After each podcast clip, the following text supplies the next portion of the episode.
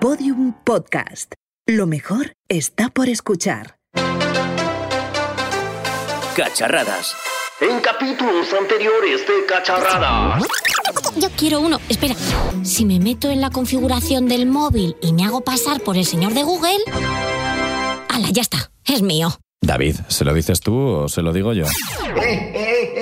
No sigáis, no sigáis. Eh, David del pasado tenéis que deshacer los cambios de Roxy. Vengo del futuro y el hackeo ha desencadenado en una guerra comercial entre Estados Unidos y China mediante la que Google ha vetado a Huawei. ¿Cómo? Sí, sí, lo que oye es que después de toda esta movida con Huawei, la empresa china creó su propio sistema operativo, superó con creces las de iOS y Android y se convirtió en un referente del mercado. No, no, que cómo has venido. Ah, bueno, nada, es, es muy largo de explicar. Pero eso no es malo, ¿no? No, o bueno, eso es lo que pensábamos todos. El sistema operativo comenzó a estar disponible en cada vez más dispositivos, llegando incluso a instalarse, instalarse a nosotros mismos, ¿sabes? Vamos, que es que ahora todos vivimos bajo el dominio de Huawei. Nuestro dios es Richard Yu y ahora tan solo nos comunicamos a través de WeChat. Por favor, tenéis que revertir la situación. Pero Roxy, ¿qué haces? ¿Qué haces? Pues nada, que me han llegado varios mensajes a mi Pixel escritos en chino y es que no he entendido nada absolutamente. Vamos, que les he dicho que no quiero saber nada sobre ellos y les he bloqueado. Oh, oh. Oye, David, eh, ¿qué consecuencias puede tener esto en el futuro? Son las 2 de la tarde, la una en Canarias. Thank you.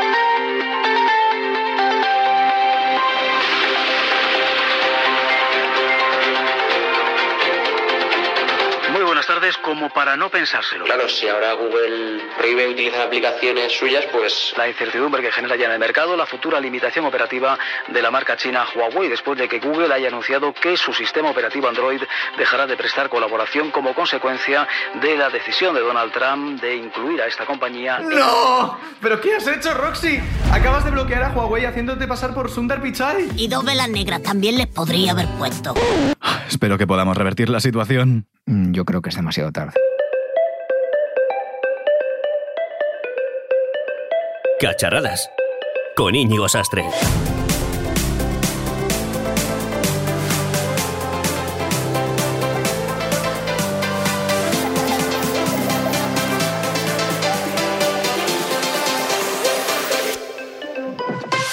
Hace apenas una semana, el Departamento de Comercio de Estados Unidos incluía a Huawei en una lista negra comercial mediante la que suspendía los negocios con la empresa china que requieran la transferencia de productos tanto de hardware como de software, salvo aquellos cubiertos por licencias de código abierto.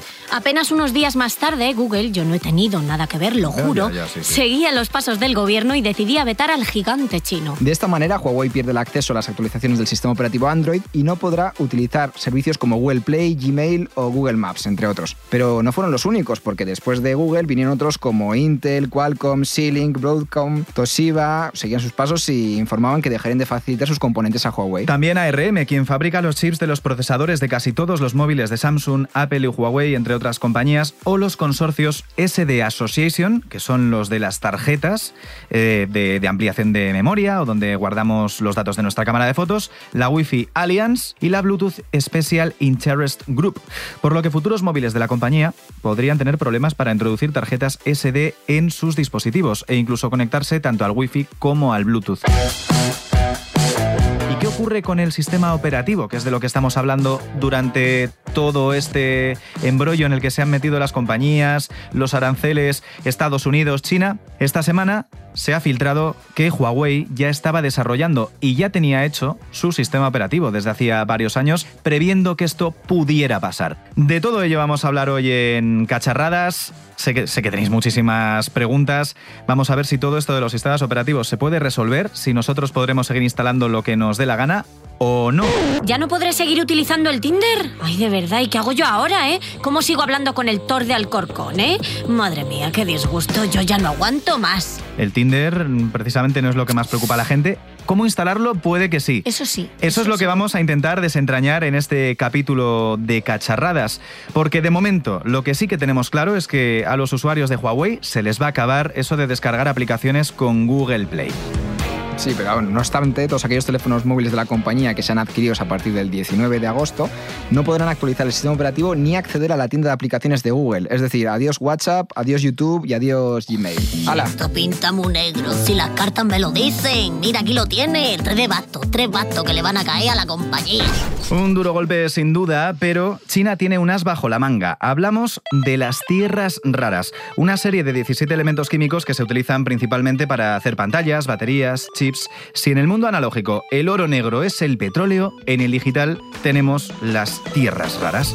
De hecho, China ha subido hasta el 25% de los aranceles sobre las importaciones de mena y de productos ricos en ella a partir del 1 de junio. El movimiento puede perjudicar a las empresas de Estados Unidos responsables de administrar y producir estos minerales, que son muy preciados para el futuro de la economía, porque entre otros productos eh, que se fabrican con los llamados minerales raros o tierras raras están los coches del futuro, ¿no? que tendrán muchos cacharritos, que tendrán baterías, o al menos dependerán mucho de ellas. Eh, es decir, que, que, China tiene por aquí algo guardado que, que, no nos podemos esperar todavía del todo. Eh, bien, David, ¿te, ¿te enteras, Roxy? Yo sí, yo sí.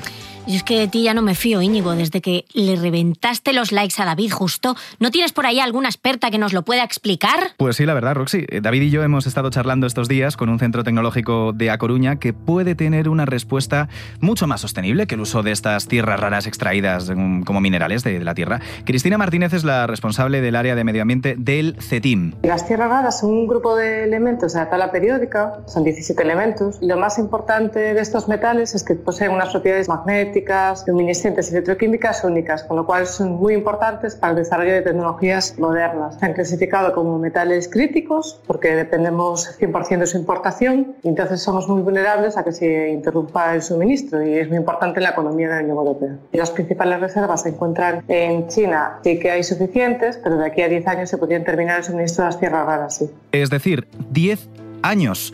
Es a priori muy poco tiempo y se nos acaban los recursos. Y no solo eso, no estaríamos a tiempo de desarrollar una alternativa que nos permita extraer estos materiales, por ejemplo, de baterías ya usadas antes del veto de China.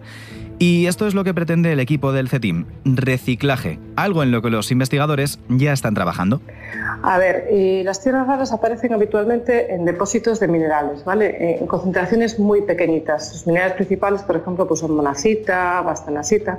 Entonces, para poder extraerlas necesitamos eh, o minerías a cielo abierto, donde tendrás un primer proceso de extracción eh, que sería pues, lo que se hace siempre, ¿no? Pues simplemente trituras, molienda. ¿Qué pasa? Que luego para poder concentrarlas y tenerlas en la, en la pureza adecuada se necesitan diferentes procesos de extracción ácidos o refino hasta que consigues tenerlas en la pureza adecuada. Y por otro lado, las tierras raras, para que os hagáis una idea, no tenemos una mina de lantano, ¿vale? Siempre aparecen mezcladas entre ellas, con lo cual una vez que las extraes, después tienes que separarlas entre ellas para poder aplicarlas a diferentes tecnologías. Pero ¿cuál es la mayor dificultad de extraer estos materiales raros? Que no hay minas repletas de un material concreto. Vaya, que no es como, por ejemplo, no sé, el oro o el carbón. ¡Hala! Mineros extrayendo. Mineros de bitcoins. No mezclemos las cosas. A ver, vamos a centrarnos. Y claro, tan difíciles de extraer que no sé, chicos, qué os parece, pero a mí me preocupan dos cosas. La huella medioambiental que estamos produciendo ahora mismo y el coste humano de extraer este tipo de minerales, porque seguro que bien, bien no estarán pagados para los riesgos que tienen. Y por otro lado también un impacto ambiental elevado. Y a día de hoy sí que se están desarrollando pues, nuevos procesos de investigación, por ejemplo, basados en biotecnología. Nosotros desde CETIN estamos eh, trabajando en un proyecto financiado por la Unión Europea bajo el programa Horizonte 2020, que se dio Recover, donde eh, a partir de procesos biotecnológicos, es decir, utilizando bacterias, eh, pretendemos extraer, pues, por ejemplo, tiras raras de, de, unos subproductos que se obtienen pues, de la extracción de aluminio de, de la bauxita, ¿vale? O, por ejemplo, pues también estamos trabajando un proyecto a nivel nacional, donde a partir de residuos electrónicos vamos a extraer praseodimio, que es un tipo de tierra rara, pues de las baterías finales de uso. Entonces, bueno, sí que es necesaria realizar investigación para poder tener nuevos procesos que nos permitan eh, desarrollar, digamos, nuevas vías de valorización de residuos y con esto, pues por un lado, desde el punto de vista medioambiental es muchísimo mejor porque estamos utilizando residuos, pero también desde el punto de vista económico dejaríamos de depender de las, de las importaciones de China. Y por eso reclama Cristina Martínez más presupuesto para investigación y apoyo para las empresas europeas que puedan, en un futuro no muy lejano, autoabastecernos de estos minerales tan importantes para nuestro desarrollo tecnológico. Porque la verdad es que para ser tan, tan importantes, pues yo no tenía ni idea sobre esto de las tierras, las tierras raras, rarunas, más allá de los castillos que me voy a hacer yo este verano en la playa cuando acabemos la temporada, ¿eh, chicos? ¿Y qué va a pasar con Huawei? Espera, espera, voy a consultarlo en mi bola de cristal. Bola, bolita de mi corazón, quiero saber el futuro de Huawei, no de Samsung ni del iPhone. Hola Roxy, vengo del futuro y te puedo decir ya que Huawei lo tiene jodido, ¿eh? que esto funciona. A ver, pero ¿qué le depara a Huawei en un futuro cercano? No, Roxy, espera, espera, espera, Roxy, que esto no es cosa de magia. Que Luis Hernández es el cofundador de Up to Down, la tercera tienda de aplicaciones más visitada del mundo tras Google Play y la App Store. ¿Qué es lo que va a pasar con Huawei en el futuro? Bueno, hola chicos. Hola. Mira, ¿qué tal Luis? Gracias por venir lo primero a, a Cacharradas. a vosotros. Lo primero de todo vamos a explicar que Up to Down realmente es una de las plataformas alternativas a Google Play, a las grandes tiendas de aplicaciones, lo que viene siendo desde siempre una, una web de descargas que, que ahora está reinventada para que aparte de bajarnos aplicaciones en nuestro ordenador, también podamos nutrir a nuestro móvil de ese software tan ansiado que ahora, por ejemplo, va a dejar de estar presente. Existen muchas más tiendas, pero en este caso tenemos un buen ejemplo en España y por ello queríamos preguntar a, a Luis, ¿no? Porque, ¿qué ocurre cuando dejamos a un móvil sin un universo entero de, de aplicaciones como puede ocurrir en el caso de Google? Limitas mucho la capacidad de elección del usuario. O sea, nosotros ahí tenemos la política de que toda la decisión sobre si tú puedes instalar una aplicación en tu propio dispositivo debería estar sobre el usuario, es decir, ningún gobierno ni compañía debería decidir sobre qué instalas. En el momento que tú eliminas la tienda, pues como está ahora construido este, el, ecosistema, pues claro, limita la capacidad de elección del usuario, lo cual, eh, teniendo en cuenta que el 80% de todo lo que consumís a nivel de información lo hacéis a través de aplicaciones móviles, pues es como decir que estás limitando el acceso libre a la información. Claro, es como coger un bolígrafo y que no tenga tinta, porque Sí. no, no puedes comprar esa tinta porque el gobierno te ha impedido eh, importar ese producto y claro, estás dejando un aparato prácticamente inservible, porque Roxy, tú utilizas, ¿qué aplicaciones utilizas en el día a día? Pues Instagram es la que más utilizo, WhatsApp. In- Instagram, WhatsApp, Fuera. se fabrican desde Estados Unidos, claro. Sí, entonces. Entonces podríamos tener muchos problemas. Pero antes citaba David, WeChat, o, o citabais alguno de vosotros. Sí, WeChat. WeChat podríamos utilizar. Line. Line, Telegram. Line, Telegram, bien. Un montón de, de- de aplicaciones. ¿Ha llegado este- la hora de pasarse a Weibo? Weibo. A mí me estáis dejando bastante loco, pero eh, uno de los grandes problemas, y por eso lo queríamos también analizar con, con Luis, es todo el ecosistema que hay debajo de un móvil, ¿no? Por un lado tenemos. De- vamos, corregidme si, si- si esto no es correcto. El firmware de toda la vida, ¿no? Que es lo que hace que el móvil se encienda, sea capaz de ejecutar el sistema operativo, segundo componente, y luego las aplicaciones. Y como sistema que engloba toda esa red de aplicaciones tenemos las tiendas de apps. Desde hace unos años eh, todas las grandes compañías, tanto Google como, como Apple, como otros fabricantes, Samsung incluido, eh, tienen sus propias tiendas de aplicaciones dentro de los móviles. Entonces nuestra forma de acceder eh, en, en los años del PC era con un instalador. Después aparecieron las, las webs de, de aplicaciones como UpToDown y nos facilitaron mucho esa tarea. Ahora los usuarios nos hemos vuelto tan vagos que tenemos que obtenerlas a través de, de estos sistemas, algo que en el móvil es bastante, Que parece, que, bastante que- importante. parece que ya no existe. Si no está en, una, en Google Play o en iOS, parece que ya esa explicación no existe para nada. Pero vamos a empezar por el principio de los principios, Roxy. Es que yo te quería preguntar, Luis, ¿cómo se monta un sistema operativo desde cero? Desde que nace. Porque es que esta semana se ha hablado mucho de, de uno de los posibles sistemas operativos que, que puede lanzar Huawei, en los que lleva en desarrollo unos cuantos años, según conocimos la tiene semana sí, pasada. posible nombre, ARC. Esta gente está construyendo esta plataforma open source que te da la posibilidad de no tener que empezar de cero. Es verdad que con lo que Huawei tiene el trabajo brutal que tiene que hacer ahora es sustituir todo lo que es Google Play Services que está debajo de Android, pues que te digo yo, servicios de geolocalización, todo el tema de seguridad para pagos, in-app purchases y suscripciones, eh, todo el tema de servicios de voz y asistentes virtu eh, inteligentes. Eh, ellos tienen que construir eh, todo eso por debajo para alimentar la plataforma. Pero el sistema operativo está hecho. ¿eh? Claro, O sea, es que no hay- eh, además partamos de una base y recordemos también lo que ha ocurrido en otros casos de la industria, que es que el sistema operativo base es open source, es código abierto. Android es código abierto, se puede, te puedes montar tu propia distribución de, de Android, puedes incluso modificar partes del sistema, como vemos en, en grandes marcas que lanzan sus, sus propios launchers, mejoras en la interfaz como hace Xiaomi con, con MIUI.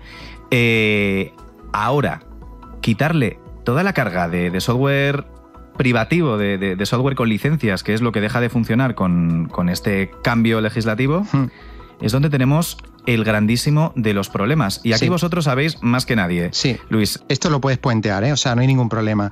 El, el- el hecho es que tú puedes perfectamente utilizar UpToDown, por ejemplo. UpToDown, a eso voy. Tanto como puedo utilizar UpToDown, Sí. puedo instalarme una aplicación, eh, aunque utilice paquetes sin firmar, modifique ficheros del sistema. Eh, bueno, no. eh, realmente nosotros tenemos un control de seguridad bastante cañero, eh, porque trabajo con Virus Total, empresa también malagueña como nosotros, que se dedica a la seguridad, y 70 antivirus pasan todo para que no haya nada raro, confirmamos la firma con el autor y tal.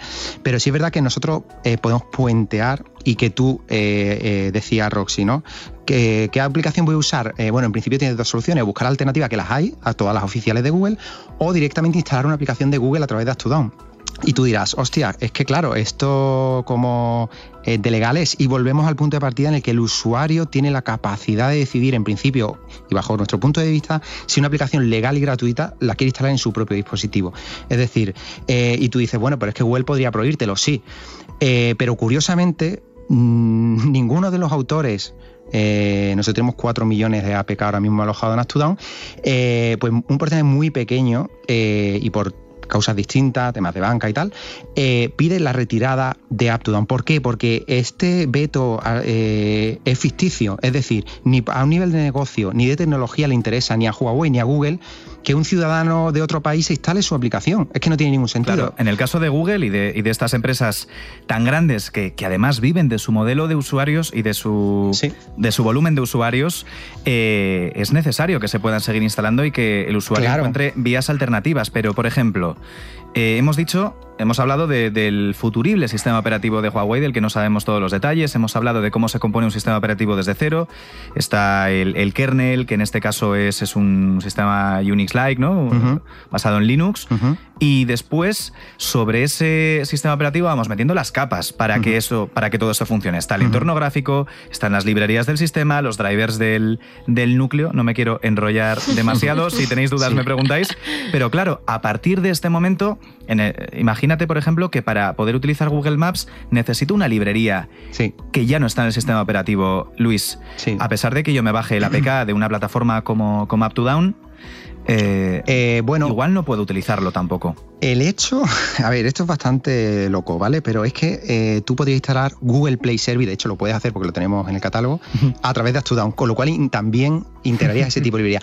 Ahora, que Google podría, y tú dices, bueno, pues muy a bajo nivel, eh, las APIs de Google las bloquea para un ID de dispositivo.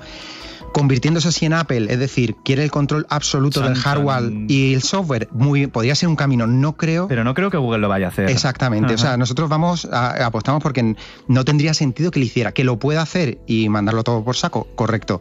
Eh, entonces, lo más normal que ocurra, que en qué le perjudica eh, a que le espíen a Google o al gobierno de Estados Unidos que un eh, eh, ciudadano chino se instale Gmail en nada. Pues te digo que esto te- realmente eh, es un tema eh, a alto nivel, es un tema político. Y ahí nosotros eh, o sea, en general la comunidad es la que debería poner la sensación de tener criterios técnicos eh, o como mucho de negocio en cuanto a qué se debería de poder y no hacer. Pero vamos, al final esto eh, es lo que tú dices, ¿no? Eh, se lo pone muy difícil y, y estás eh, laminando capas que cuanto más ha abusado Google de Android para meter eh, software propietario, más difícil se lo está poniendo Huawei. Y hemos llegado muy lejos. Se lo ha puesto, o sea, lo que decía al principio, Huawei está jodido, sí. Realmente hace casi inviable una empresa, a no ser que tenga detrás, como ocurre, un gobierno Claro. que te apoye. Bueno, esta es la bola de la bola de cristal de, de Luis Hernández. Estamos, estamos eh, futuribilizando un universo en el que el sistema operativo, primero tenemos que confirmar todo esto, que realmente ARC esté basado en una base sólida de, de Android, que hasta Sí. ahora todos son, eh, son rumores, filtraciones no podemos darlo todavía por hecho. Estamos mm, imaginando un futuro en el que eh, los móviles de Huawei lleven una base de, de Android modificada con otro entorno completamente diferente y que nosotros podamos instalar los APKs. Tenemos casos en el pasado en, el- en los que esto ha ocurrido. BlackBerry nos permitía instalar sin ningún problema aplicaciones de, de Android en, en BlackBerry 10. Sí. Es decir, es distinto, ¿eh? Sí, Es muy podemos distinto, llegar a tener sí. una, una emulación de un montón de cosas. Sí. Y luego, dentro de un sistema base Android, está clarísimo que instalar APKs eh, podríamos seguir haciéndolo. Pero ahora mismo me gustaría mirar ya sobre cosas un poquito más cerradas, ¿no, David? Sí, yo creo que la pregunta que nos hacemos todos es, ¿va a poder sobrevivir Huawei a todos estos contratiempos que le están viniendo, todo las, el estar capado por tantas partes? Porque es que, Porque es que al con final no con son todas las los con todas las noticias que tenemos, es que ahora mismo Huawei está atado de pies y manos y que no puede moverse. Sí, pero mira, yo en la bola sí te digo una cosa que veo clara, y es que el caso es diferente a cualquier otra experiencia que tenemos previa de fracaso, efectivamente, porque es muy difícil, porque en el momento en el que Google eh, ha servido de llave para este bloqueo, eh, nadie fuera de Estados Unidos, obviamente, está interesado en que crezca más Android con, esa, con ese modelo. Es decir, eh, si sobrevive Huawei, que es verdad que las probabilidades, pues, o sea, es probable que no y que lo va a tener muy difícil,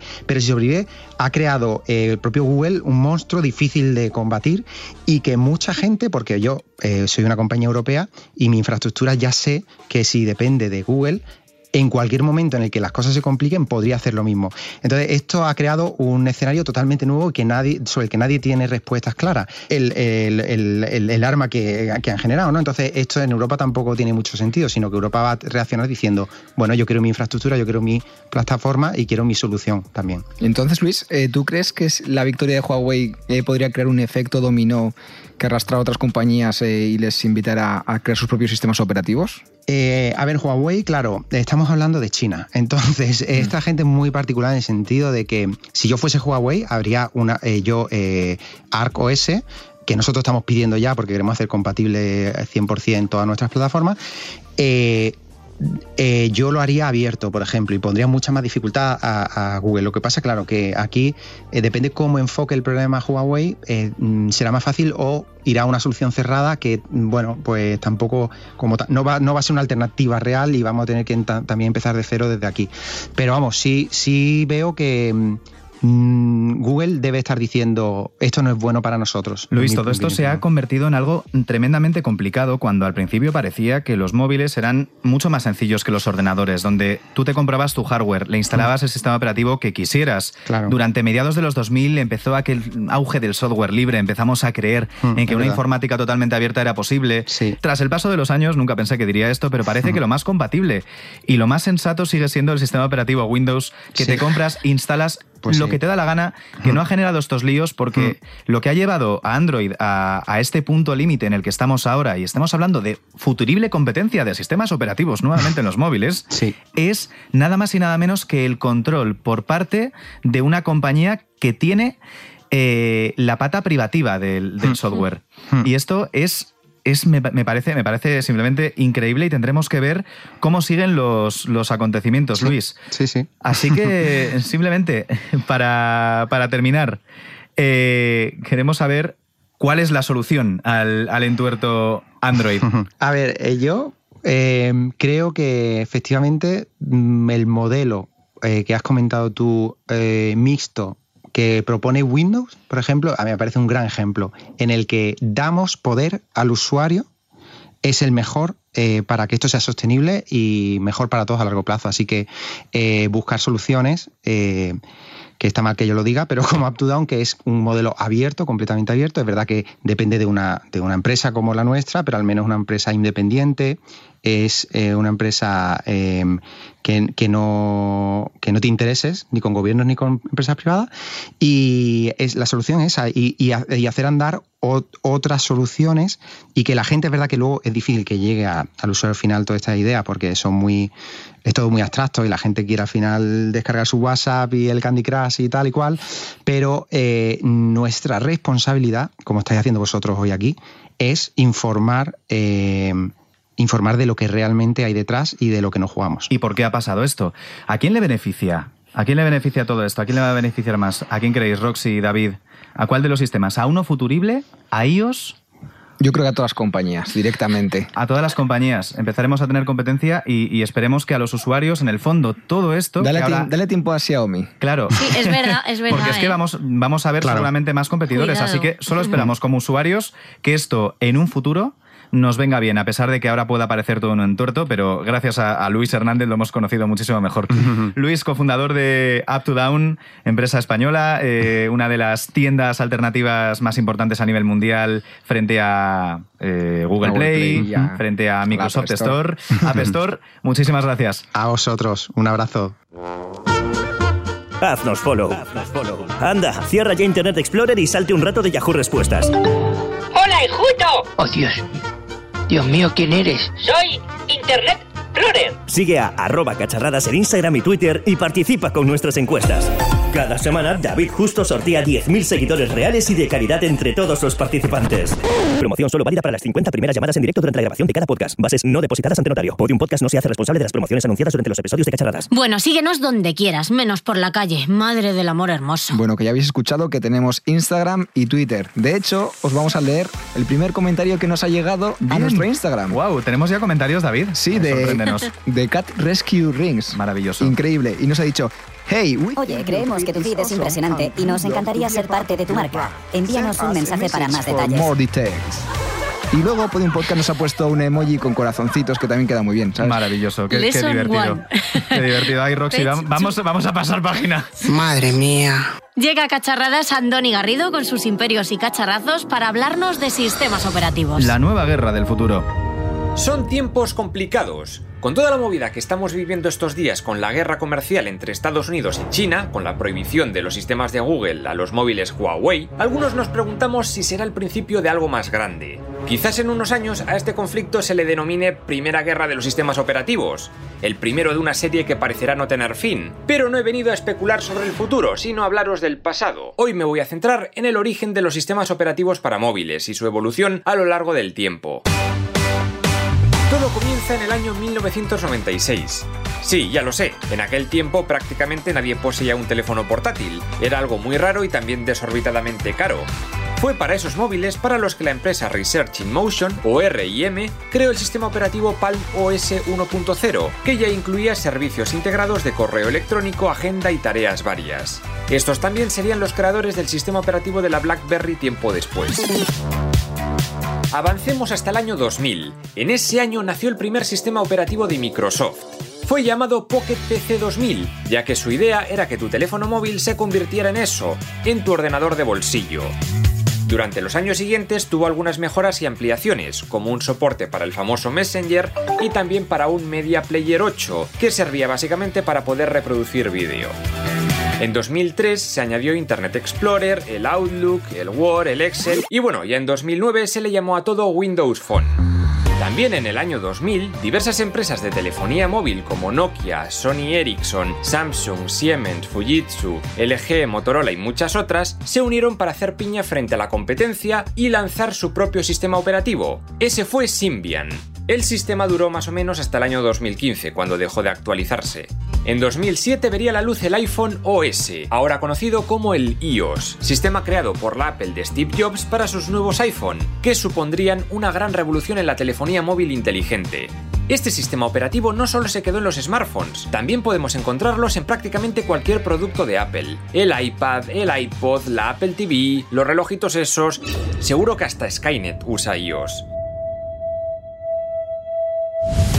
Pero pronto se acabaría su monopolio de ordenadores de bolsillo, pues Google lanzó Android en 2007.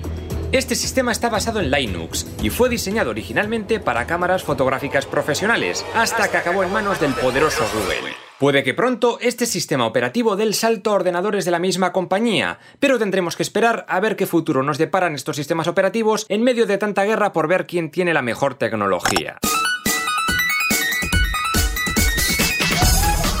¿Superará algún día el sistema operativo de Huawei a Android o iOS? Eh, tendremos que esperar algunos años para saberlo todavía porque la cosa está todavía un poco verde. Aunque bueno, mm, le he robado el móvil al David del futuro. ¡Hala! Y encima es de los que se doblan. Ay, Roxy, creo que necesitas la ayuda de un especialista. Bien, hasta la semana que viene. ¡Hala! Adiós. Cacharradas. Todos los episodios y contenidos adicionales en podiumpodcast.com y en nuestra aplicación para dispositivos iOS y Android. O sea, nos han comentado un perfil de gatos. ¿En Es nuestro, serio? nuestro primer comentario de Instagram es un perfil de gatos. Bueno, mejor.